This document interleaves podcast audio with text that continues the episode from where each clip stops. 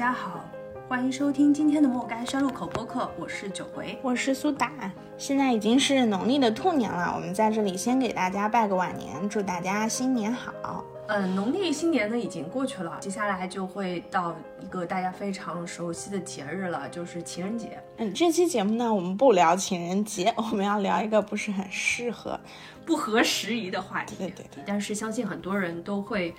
对这个话题非常的有共鸣。嗯，嗯，就是一个人。我记得以前，嗯，应该是在人人网还火的时期吧，有过一个表，就是一个人做什么事情的一个孤独等级表。然后我今天专门把它翻出来看了一下，我们俩也可以先对照着这几集一起来看一下这些事情我们有没有做过啊？嗯，这个表叫国际孤独等级表。你可以说一下，就是有哪些级嗯，数？好的，嗯嗯，那我先来跟大家讲一讲这张表里面提到的一些一个人去做事情的场景啊。第一级的话呢，比较普通，我觉得可能很多人都经历过，就是一个人逛超市啊。第二级呢是一个人去餐厅，第三级一个人喝咖啡，然后到后面就开始升级了啊，比如说第四集就是一个人看电影，第五集一个人吃火锅，第六集是一个人去唱 K，后面几集我觉得就已经就是比较高级别了，Plus 版了。比如说第七集是一个人去看海，第八集是一个人去游乐园，第九集是一个人搬家，第十集是一个人做手术。所以九回你经历过哪些？我觉得里面大部分都有过吧。一个人吃火锅，我我我不知道他指的一个人吃火锅是我独自在家吃火锅叫一个人吃火锅，还是说我得一个人去火锅店里吃火锅？我觉得这里，我觉得这里应该指的是一个人去火锅店，就是海底捞那种。哦，嗯，那个好像没有哎，但是一个人去餐厅肯定是有的，就是吃火锅这个事情，我经常在家里一个人干。嗯，但是你说的这种外头的餐厅里的火锅，我是没有一个人去吃过。嗯然后像一个人做手术这个点，我也是表示一个怀疑啊。嗯，为什么？因为我觉得一个人做不了手术，嗯做手术得有人帮你签字，嗯嗯。没有签字你没办法做手术。那我觉得它可能特指一种，比如一个人去看病，或者一个人去看医生，嗯嗯嗯，对吧？嗯这种场景我觉得会更普遍一些。对对，我我基本上我就觉得我第五集这个你说的这个我没有，别的我都有过。嗯，我看来，我觉得他这个排名我不是特别认可啊。比如说，在我看来，一个人去喝咖啡是一件特别平正常的的事儿，对，因为我们经常自己去，对，而且现在很多咖啡店其实也是那种 take away 的嘛，就我直接买了就带走这样。然后一个人去唱 K，我是真没有经历过，嗯。然后一个人去看海，我觉得这个吧，就看你这个海离你有多远，对吧？比如说像以前我的大学所在学校旁边就是海，所以就肯定会有这种一个人去海边散散步的场景。但如果是比如你在一个内陆城市，然后离海很远，你专门飞到海边去一个人看海，那我觉得这个孤独等级就上升了。然后一个人去游乐园我没有去过，其他我觉得都经历过，而且我觉得一个人搬家其实挺普遍的，因为很多现在年轻人都是独居嘛，那肯定经历过一个人搬家的场景啊。只不过就是你搬东西，你可能最后是找了搬家公司，但你前期很多工作其实都是自己做。嗯嗯，这个搬家，我觉得它有的时候指的是很多人搬家会找朋友一起来帮忙，对对对对对，所以他会觉得如果你一个人完成这个事情是有点难度的。嗯嗯，其他我觉得基本上我都经历过吧，就这几个，就去游乐园没有，然后一个人去看医生我也去过。嗯，那我觉得这个表格的确像你说的，它可能在这个等级的排序上。只有他自己懂这个逻辑，嗯，每个人自己的一个孤独等级表应该是不太一样的。所以我觉得，其实比如说像一个人旅行，我觉得我们可能都经历过，但是他对于一些细节的挑战是蛮大的。比如说你要一个人承担比较高的住宿，然后你吃东西可能不能点的太多，对吧？但是这张表以外，你有没有什么觉得是一个人去做的，然后可以拿出来分享的？我我我先说一个我自己感觉最孤独的时刻吧。或者说这个场景可能大家都经历过，就是其实现在想想是个很稀松平常的事情，但是那个时候自己觉得很难。就是嗯，大学毕业自己一个人在陌生的城市找租的房子的时候，嗯，就是自己去中介，然后跟对方谈价格，然后签合同，那个时刻我觉得是非常非常孤独的。嗯，一个是我当时经历这个场景，是因为在一个陌生的城市，本来环境我就不熟悉。第二个就是，嗯，你在跟这些操着本地方言的人去沟通的过程中，你就会觉得他们好像在把你当成一个弱者，所以你必须要显得自己很强大，但是那个内心其实是非常孤独的。嗯，第三个就是你自己要把这个合同签了，然后你还要把东西搬进去，对吧？这其实是一个一系列的一个人去做的动作，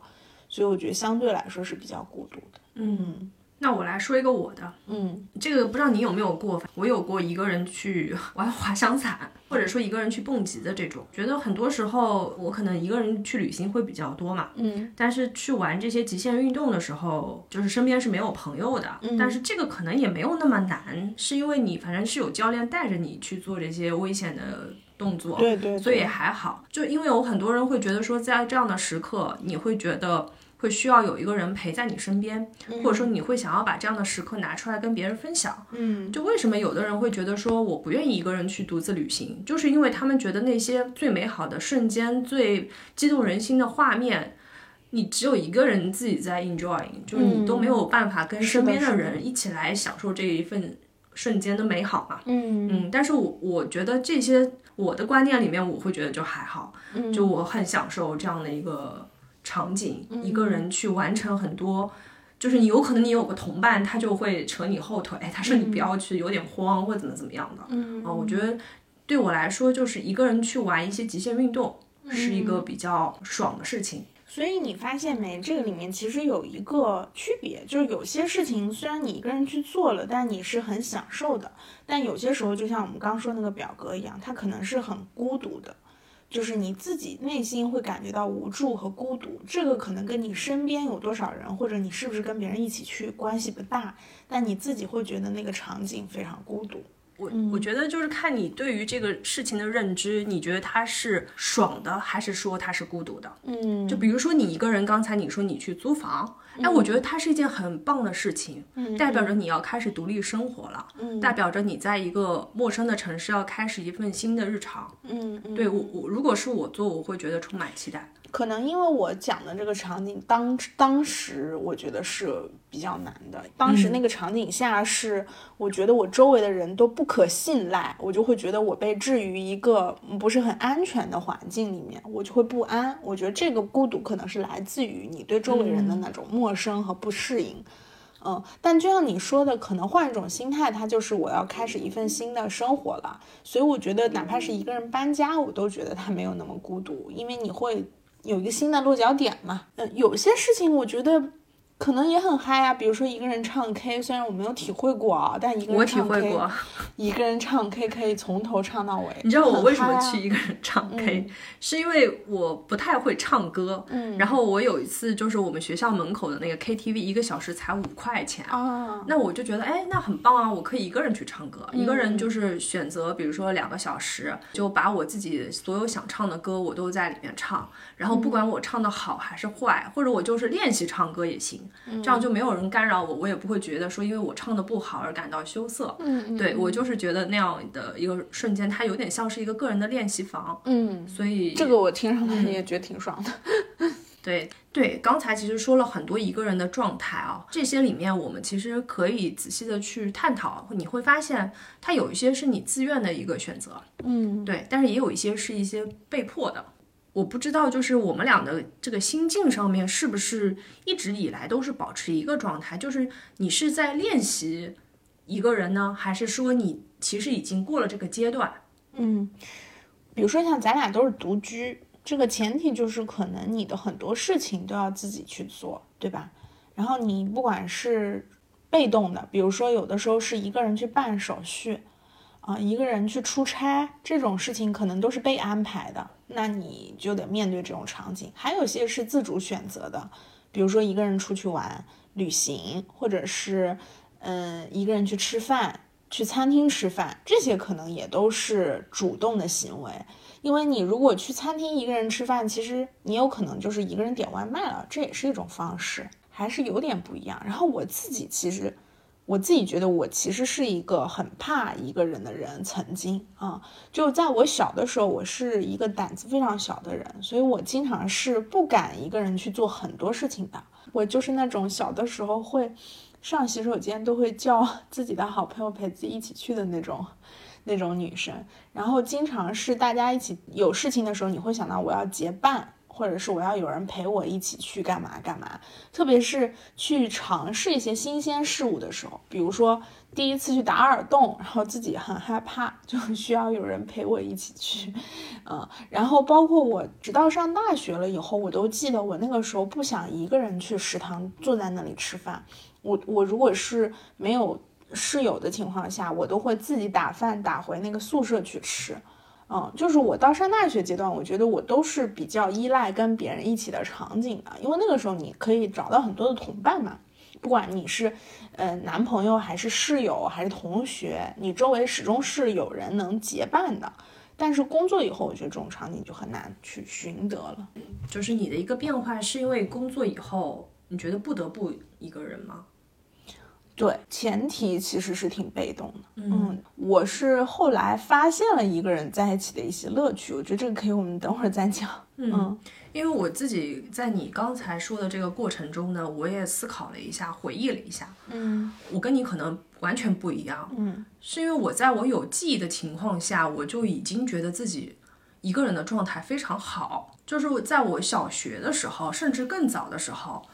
我就已经经常是一个人去做很多的事情，就是当你是一个小女孩的时候，嗯，比如说你在一个班级里面，虽然你有很多的同伴，他们会跟你一起玩耍，玩什么过家家这样的游戏，但是我总觉得就是在某一个瞬间，我会抽离出来，然后就觉得这个世界，就他们的世界跟我是格格不入的，嗯，然后因为我很小的时候，我就会自己去。上上学，嗯，就去游泳培训班，然后去上什么补习班，嗯，就是我爸妈可能不太管我嘛，就所以我觉得我会比较小的时候就知道独立是一件什么样的事情，就包括我可能一个人就可以做饭，我同学都是来我家蹭饭的，都是我做给他们吃的，就是我在那个时候好像就已经接受了自己可以一个人去做很多事情，也就习惯了这样的状态，包括我后来读了。高中、大学、研究生的整个阶段，包括后面去出国旅行的时候，你会觉得有太多太多的场景，我都是自己一个人的。嗯，所以你在大学选择也会选离家很远的学校。对我当时觉得，我去一个很远的大学，最棒的一件事情就是这个城市里没有人认识我，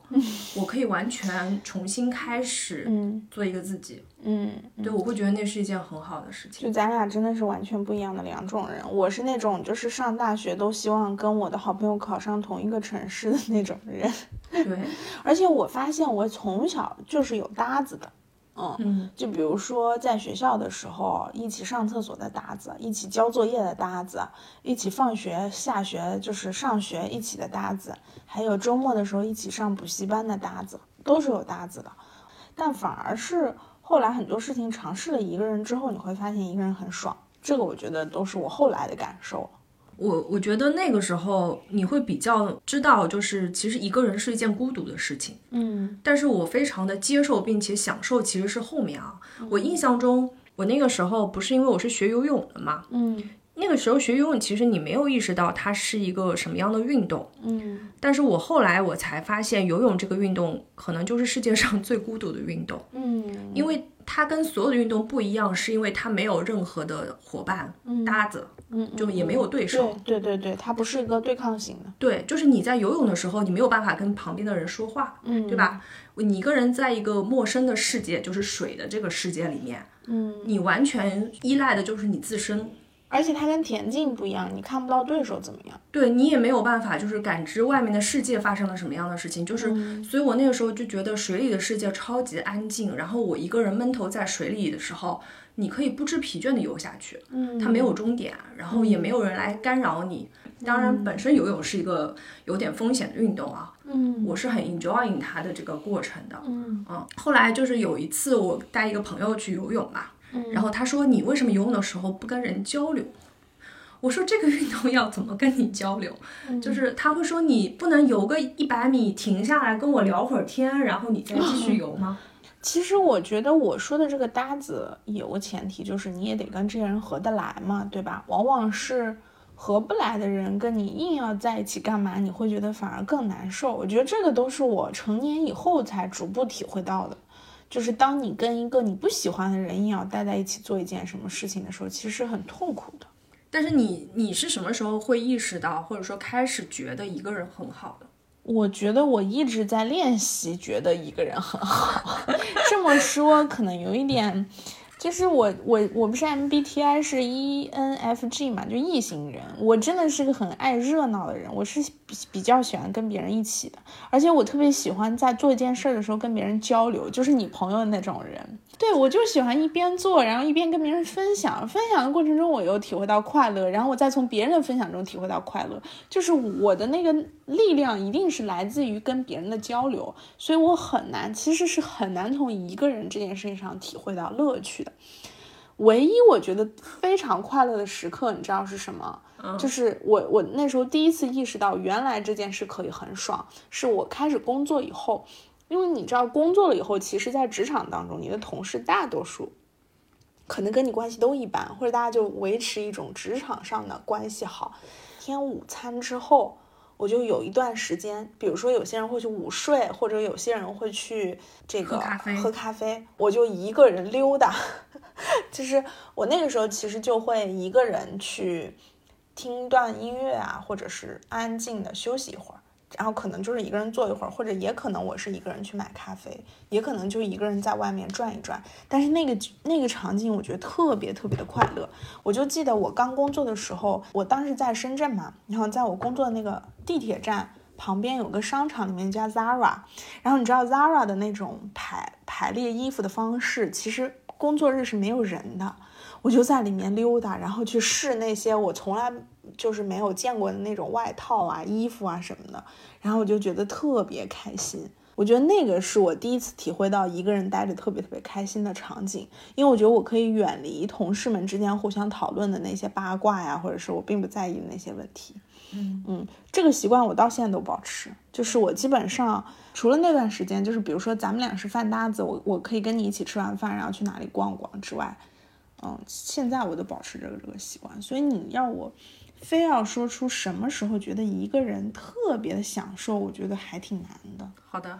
就是到现在为止，我其实都觉得有些一个人的场景，如果是我主动选，我一定不会去。比如说一个人去看电影。我都是尽量不要一个人看电影，因为我觉得我没有办法跟别人分享。不是我害怕在电影院里坐着，是我没有办法跟别人分享。还有一个人看演唱会，你知道吗？我也觉得我无法跟别人交流，无法跟别人分享，别人没有办法体会到我的那种快乐。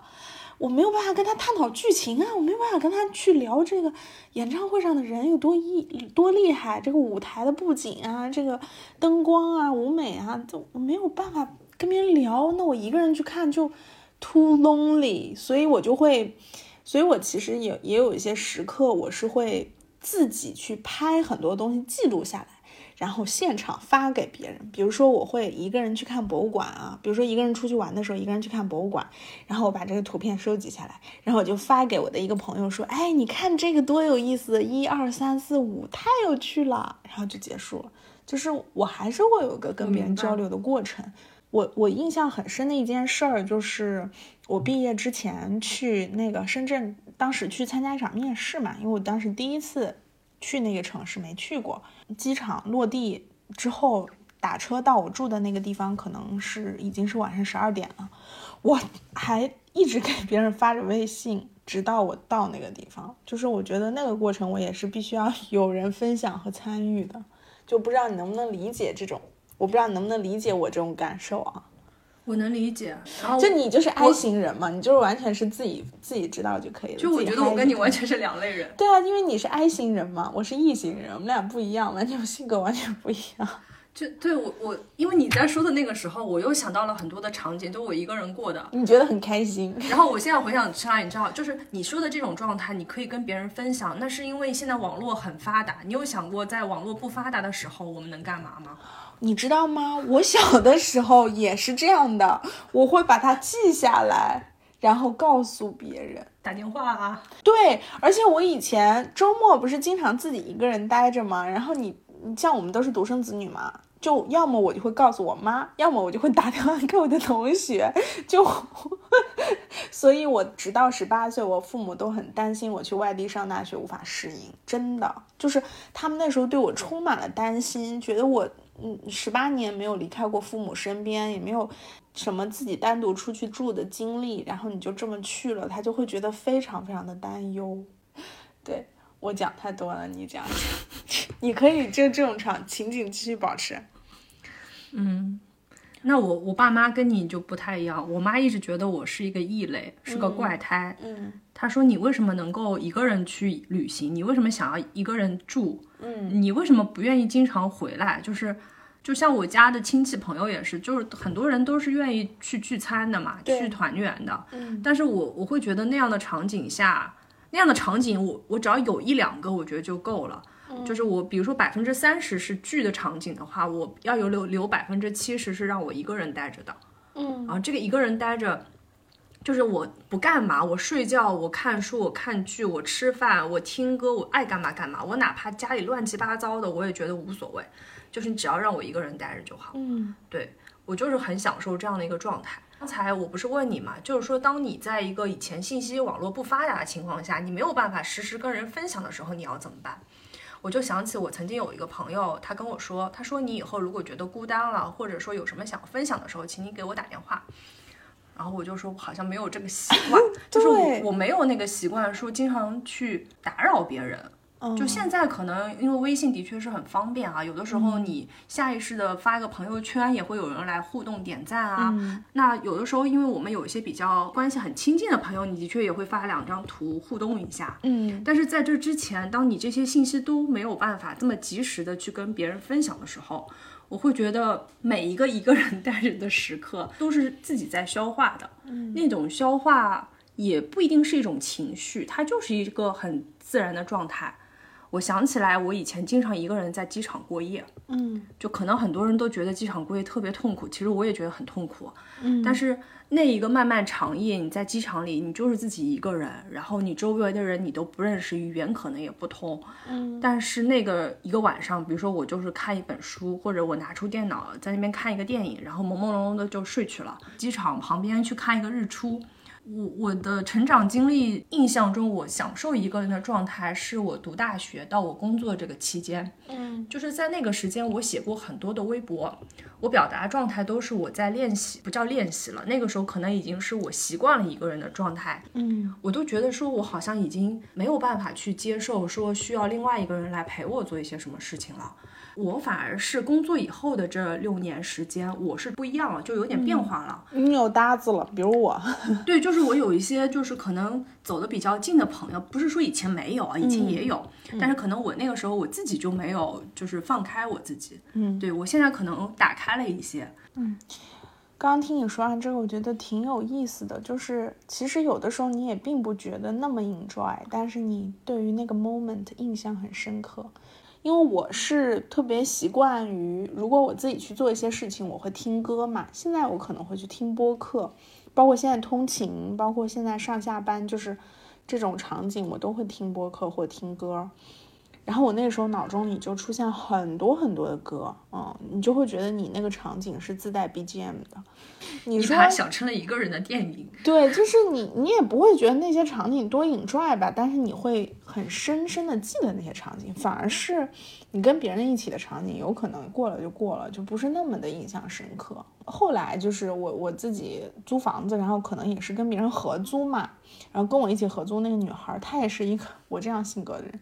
他每周都会问我你这个周末干嘛，然后他知道我要干嘛之后，他就会主动说，哎，那我陪你去吧。就可能我觉得也是一种年少时候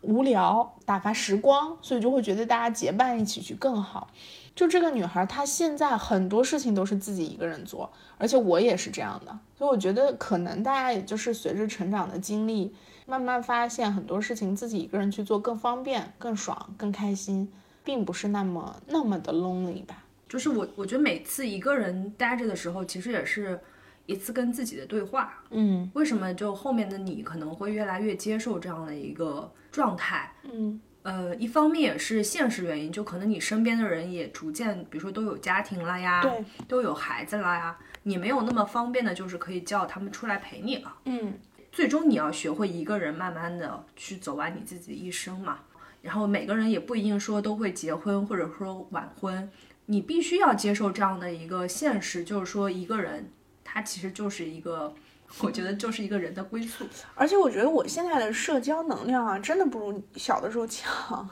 就是我小的时候，我说我是异性人嘛，就我小的时候经常是那种会号召一帮朋友围绕在自己身边玩的那种人。我只要在，大家就会一起玩；我要不在，就我记得我的大学室友说，我当时去外地实习两个多月，他们在宿舍没有讲过一句话，我觉得很震惊。但是现在我必须要。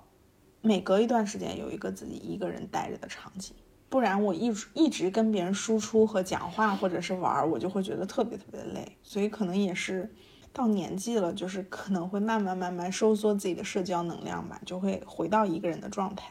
有一个点是，为什么现在的人反而比较多的，就是会觉得这个状态很好？嗯，刚才你说你自己的能量减弱了，社交能力变差了，嗯，但我觉得。他也未必就是这个样子。有很多时候，为什么原来喜欢热闹的人，现在逐渐觉得一个人也很好了？嗯，我觉得也可能是整个社会的环给了你这样的一些引导。我觉得九零后的这一代人，他其实是独生子女的一代人，他非常的特殊，从小就没有兄弟姐妹的陪伴嘛。在你读书的这个状态，整个过程里面。包括你后来工作以后，你接触到的很多的人，越来越多的人，他们有的时候也是那种多子女家庭，对对，未必是跟你一样都是独生子女的小孩朋友嘛。但是现在整一个环境，你的社交媒体给到你的一些信息，它都是在鼓励大家，就是说你一个人其实也可以过好，嗯，甚至你的自我意识的觉醒也是给了你这样的一些信号，嗯，甚至我们平常看的很多的影视剧啊。小说啊，我觉得我自己的一个很大的改变是什么？就是我是通过，比如说旅行，嗯，这个很小的一个切入口，我来意识到这个事情的。嗯，就当然我前提是一定比很多人的胆子大，就是我在很小的时候我就敢一个人出去玩儿，嗯啊，但是我也是去过很多国家之后，包括也看了很多的这样的一些书籍、综艺啊、电视剧之后，你才会意识到，其实这个状态它本身不是你的问题。就比如说，有的人会觉得说是我不合群吗？是我觉得我自己为什么老是一个人？有的人会觉得我可能是，嗯，性格特别不好，或者说你你一个人的你情绪啊脾气不太好，所以没人跟你一起玩儿。对，但是你后来你会发现，其实有很多的人他就是这样子，他就是可能不喜欢热闹，他就是愿意一个人待着。你得去理解和接受这样的一个状态。甚至于在这个世界上的很多的人，他们也都是觉得说这样的人和这样的状态是正常的。就是他就是一个生活状态，他就是一个自我选择，嗯，甚至就是你会觉得这个点特别棒，以后你会下意识的就想要自己也去有这样的一一种氛围的营造。我觉得，比如说，比如说日本就是一个一个人特别友好的国家，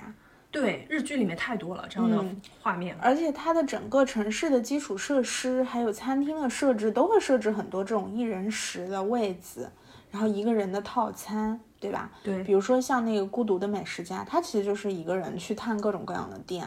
然后有一段时间，我甚至自己一个人吃饭，我都会打开那个，就是因为觉得你好像跟五郎一起在吃。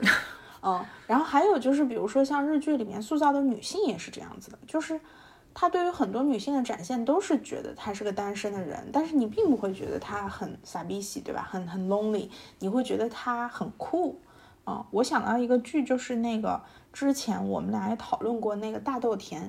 嗯，大豆田永久子和他的三个前夫，就他有三段婚姻，然后他现在是自己一个人住，但是他还是很酷，他可以自己一个人吃蛋糕，自己一个人做咖喱饭，然后每天有很多一个人在一起，就跟自己一起独处的时间，你会觉得很有趣，还有很多比如说日剧里面的这种。一个人出去旅行啊，一个人去乡村生活啊，这种场景，你你一点都不会觉得他很孤独。还有那个小森林，对吧？他也是一个人在在村里生活，他会自己给自己做一日三餐，然后他每每个时刻他都很享受。所以我觉得这个可能某种程度上也影响了现在年轻人的想法。嗯，我觉得影视剧的确就是它会格外的把一个人的状态去放大，就包括你刚才说的这些我们非常熟悉的日剧。我之前有有知道一个韩综叫《我独自生活》，也是这样子。啊，对对对，它就是描绘很多明星啊，一些 KOL 到这个综艺里面来，然后来展现他的独自生活。嗯，还有像嗯，之前就是呃，有一个叫高木直子，她是一个漫画家，她她也是个日本那个女画家嘛。一个人住的第五年，对对，她有一个一个人的系列，就是也是一个人吃饭，一个人睡觉，一个人旅行，就是。我觉得有太多的样本，然后来告诉你，其实一个人是一件非常好的事情。之后你就不会再害怕这个状态了。嗯嗯，我觉得这也是就现在越来越多的年轻人在追求或者说去接受这个状态。嗯，但我觉得这个可能也是一种文化的差异，或者是我们的社会还没有到那个阶段。比如说，你看，如果是在国产剧里面，你很难去看到这样子的女性形象，或者是。国产电影里，对吧？我觉得也不要说是女性形象，就是他哪怕一个正向的男性形象，我也没见过啊。是《孤独美食家》这样的也没有。我自己可能也是一种刻板印象，就是你刚才在说的这个时候，我我回我们想到的都是日剧、韩剧，或者说欧美的就不用说了啊。嗯，呃，我觉得国产剧里面给我想到一个人，如果他一直是。一个单身的状态，那他的结局一定是蛮惨的。嗯，就他不会让这个人设变得非常好，就他要不就是悲惨的死去，要不就是外界所有人都不能接受他这样的一个对选择。还有一个点，我觉得很奇怪的是，其实一个人的状态不代表说你结了婚你就不会再一个人了。嗯，但是这一点在国产剧里面还是挺多的，但是他从来不去展现一个正常人，我选择了独自一个人，然后我最后还是一个比较。美好的结局的，嗯，这样的描绘特别少。因为我觉得我们的文化里面，比如说像一个人，他如果一直不结婚，他就会变成剩女或剩男，然后在影视剧里就会硬给他塞一个对象，或者就是比如说她的丈夫，或者是就是离婚，或者是另一半去世了。就会把他营造成一个非常可怜的官夫或者是寡妇的形象，然后他这一生就非常的悲惨，就好像这个是一个传统的设定，我们很难在这些里面去找到一个好的样本，它能够体现说这一个人也能生活的很好。其实它是一个漏洞嘛，就没有人在做这样的一些作品。其实现在新媒体里面还是有蛮多的博主在做的，比如说一些 vlog，嗯，他就是讲你一个人的生活，嗯，啊，包括还有小红书里面有很多就是会有人分享自己的独居生活的，嗯，因为我们看的日剧、韩剧还是蛮多的嘛。我记得去年我也看了一个。前两年了，前两年看过一个日剧叫《一人露营》嘛，嗯，就大家理理想中的露营状态，一定就是你有一群的朋友在一起吃烧烤，嗯，一起喝啤酒、唱 K，对吧？但是日本他当时拍了一个剧，就是讲一男一女，他们两条线各自过自己的啊，他没有任何，他们俩没有交集的。每个周末他们两个都会出去露营，然后有的是选择去海边，有去森林，甚至哪怕我一个人待在家里，我也可以在家里露营，嗯，我就可以一个人做吃的，一个人喝咖啡，一个人看日出，一个人去钓鱼，就是。我觉得他们的文化体系下来表达的，告诉你就是我一个人的状态，我非常的美好，我可以过我自己想过的任何的生活。我刚刚想到，就是我觉得其实之所以我们的文化里面较少去展现这种一个人的场景，也是因为每当你自己一个人去做一些事情的时候，别人会觉得你很奇怪。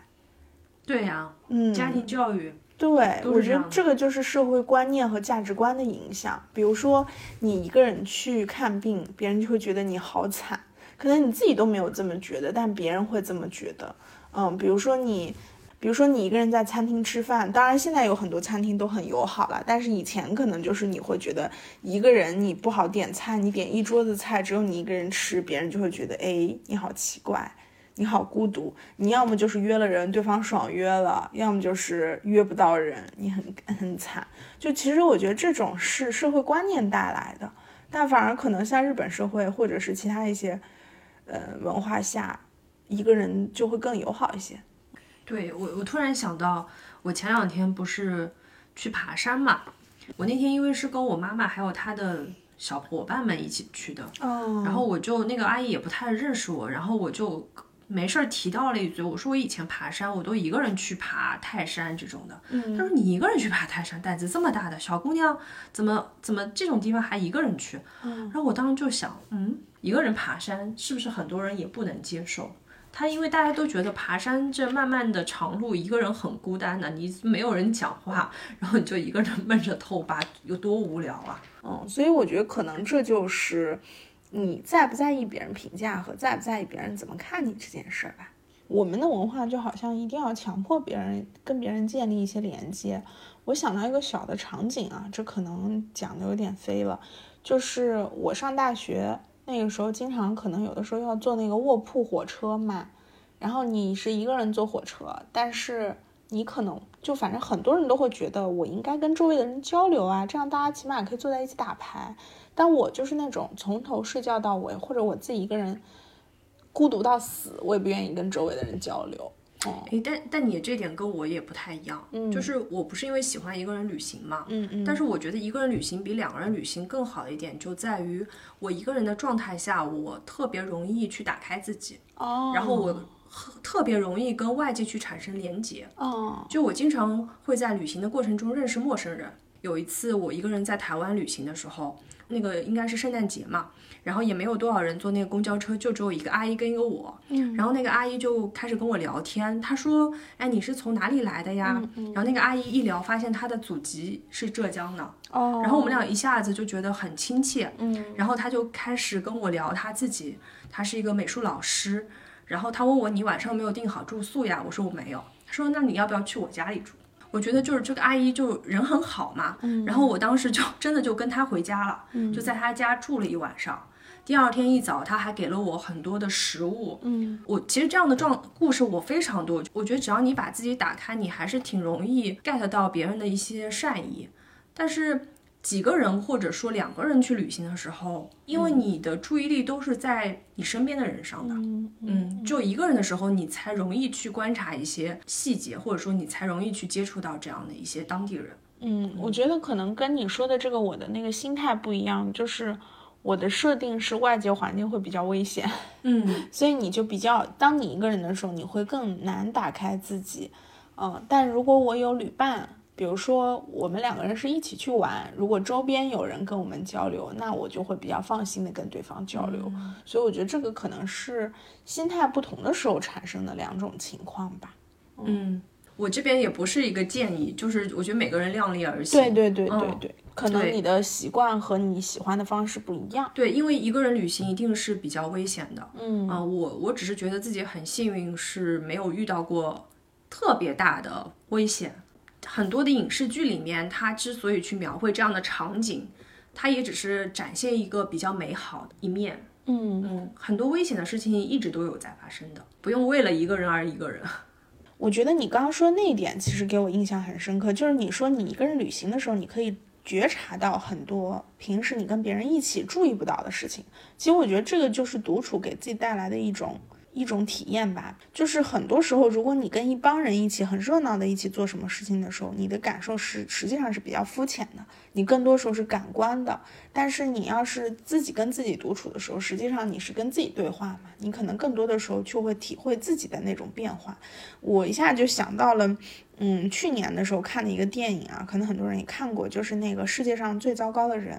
就是那个海报的画面，我记得就是个女孩往前跑嘛。然后这个女主其实她在电影里也讲了，她跟各种各样的男人谈恋爱，然后这样，但是她始终在问自己的，就是我究竟要成为一个什么样的人？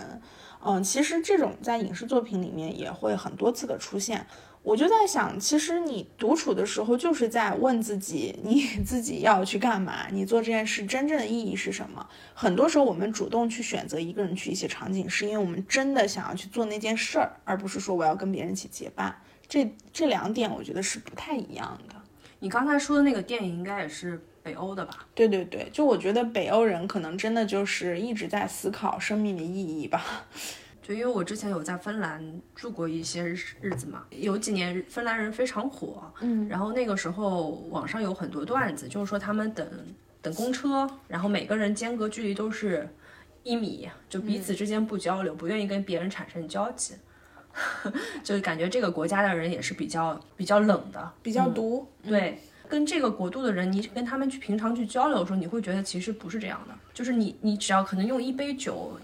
大家就会变得很熟。然后你多跟他们讲一下他们这个民族的事情，他们也会非常的愿意跟你聊天。就是可能冷是因为这个环境所带来的，也是这个民族性根深蒂固的东西。这个就跟中国人喜欢热闹是一样的。而且我觉得它本身就地广人稀啊，这也是它的地理特性。对，但是的确发达国家的人，你会为什么他们尤其在意自我、在意独立、自由，就这些词汇呢？我觉得还是因为。发展到一定程度，基本的生活品质各方面都有了之后，人就格外去容易追求这些东西。没错，没错，在足够安全的、自足的情况下，就可以做各种各样的选择。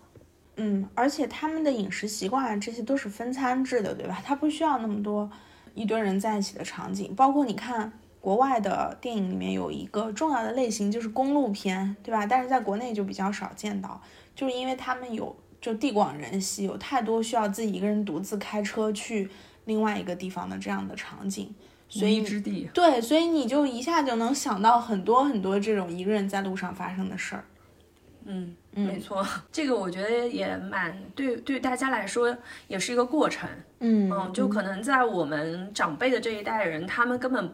不用去接受这样的一些价值观。他们只要过好现在的生活就好了。但是作为零零后，就是九零后的我们而言，我们其实正处于一个转型期嘛。就我们可能同时接受原来中国传统的文化跟西方文化，然后你也会逐渐的打开自我，认识自我，你才知道就是你可以去做很多事情。也而且我觉得现在的新一代，他们可能比我们更新一点，就是我可以随时随地在各种 app 上交友。成我我我可以是一个数字游民，我可以跟全球各地的人认识，而不需要我一定要跟他见面。但是我们也可以每天聊天。这种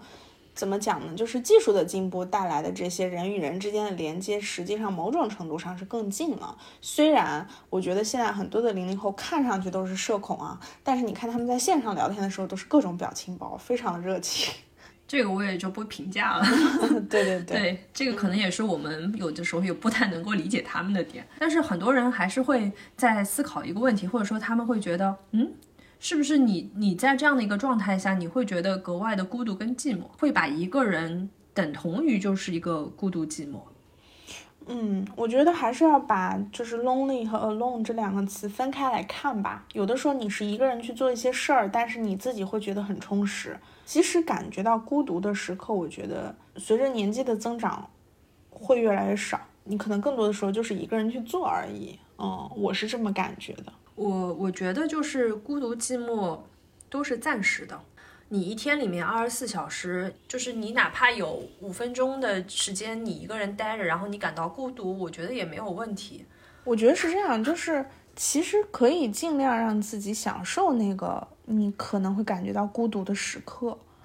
嗯，你会觉得挺不一样的，嗯，这种体会我觉得会更深。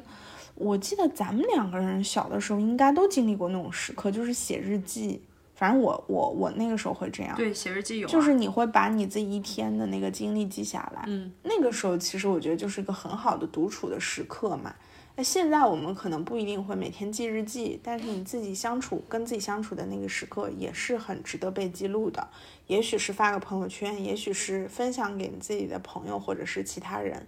也许可能就是在小红书上标记一下，在。在某某评点评打个卡，就我觉得这个过程也是一个独处，但是又不是那么 lonely 的过程。所以，我我就觉得现在没有像以前那么的容易让你一个人待着。对，对你有的时候一个人待着，就只是你自己在一个物理空间里面的一个人待着。对，嗯，但是其实你跟整个世界一直都在产生连接。嗯，包括像现在移动网络的发达。你在家也可以随时上班，你可以一下子跟全球各地的人开会，这些事情都让你变得其实没有那么多，没有那么多一个人的时刻了。嗯，然后因为也是马上到情人节了嘛，嗯，刚才我们在讲影视剧的这个部分的时候，我也想到，从小到大我们听过好多的情歌，一种情歌就是很甜，让你感受到恋爱这种甜甜味；还有一种情歌就经常是在失恋或者说一个单身状态爱而不得的时候。嗯，我我小时候其实比较喜欢听这种歌。嗯，就刚才你说的，一个人待着的时候特别容易有 BGM。其实，在一个人旅行的时候，经常也是喜欢就是耳朵里塞个耳机，然后就听一些这样听起来有点忧伤的歌。呃，好的歌词都是来自于这样的一些歌里面，就他能够唱出一个人一个人的心境。我一个人吃饭、旅行，到处走走停停。我我脑子里现在就是这首歌。是的，一个人练习，一个人林宥嘉的。啊，对，还有就是我记得我小的时候那个刘若英的那个一辈子的孤单嘛，我想我会一直孤单，这样孤单一辈子。那个时候就是觉得对这种歌印象非常非常深刻。反正那个时候就觉得，哎，这些歌都。好像写的很悲伤，好像很适合自己。你也许你也不是特别了解啊，但也不是特别能体会。就是现在回过头来，还是蛮能够，嗯，感受到当下的他们写这首歌词的人的一个心境的。嗯，一个人只是一种状态吧。有的时候你也不得不去跟一群人一起做一些事情。一群人的时候也可以享受一群人的时候的快乐，但一个人的时候也是要去记录那些时刻的。嗯，我们今天其实也讲了很多一个人的状态，享受一个人状态，然后孤独的状态，还有就是爱热闹的我吧，就是这种喜欢群居的我，然后一些想要热闹的状态。嗯，我觉得不管大家是现在是一个人，还是跟别人一起，不管你是生理上的还是这个心理上的，都希望你能享受自己的当下的状态吧。我最近又看了一个日剧，其实也跟这个一个人有点关联，就叫《重启人生》，是那个安安藤英演的。然后他讲的就是我这一辈子里面遭遇的一些事情，然后他又死了，死了以后他又重新。把这一辈子重新来过，然后他在这一辈子里面要再去实现他在上一轮人生里面没有实现的一些事儿，然后他又死了，他又进入了下一轮。就是在这个过程中，你可以深刻的体会到什么叫一个人来一个人走，就是你是一个人来到这个世界上的，也是一个人离开的，你可能自己得去选择很多的事情。这个过程就是一个一个人的过程嘛。如果你体会不到这样的一个人，你也就没法体会一个人的快乐了。嗯，今天跟苏打聊了很多，我也是有一点点 get 到了。嗯，原来世界上是有很多奇奇怪怪的想法，但这部分不是我真心想说的。对我我，因为我觉得我是可以理解，就是跟我不一样的人，他们为什么这么去做的。我觉得我才是那个少数，嗯嗯，所以我很多时候是别人在理解我。我觉得我从来不奢求一些人的理解，我觉得人跟人之间是没有办法真正去理解的。嗯，就所以就是如果作为朋友，我觉得只是你能接受这样的一些大家不一样的想法就可以了。嗯嗯，然后我就想，如果有一天我可以一个人。去一个陌生的城市，或者说一个陌生的乡村，让我独居个几年，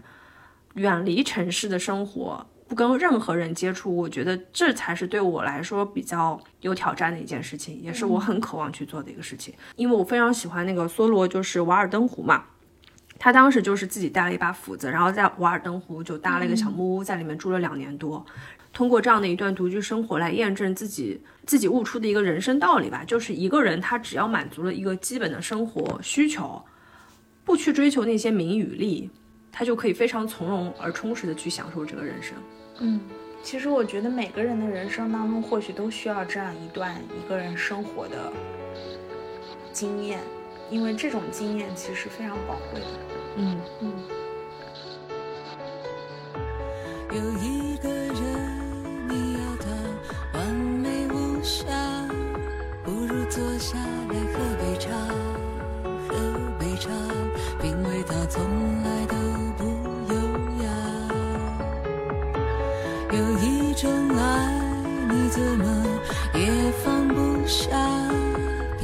骗自己大所言不假，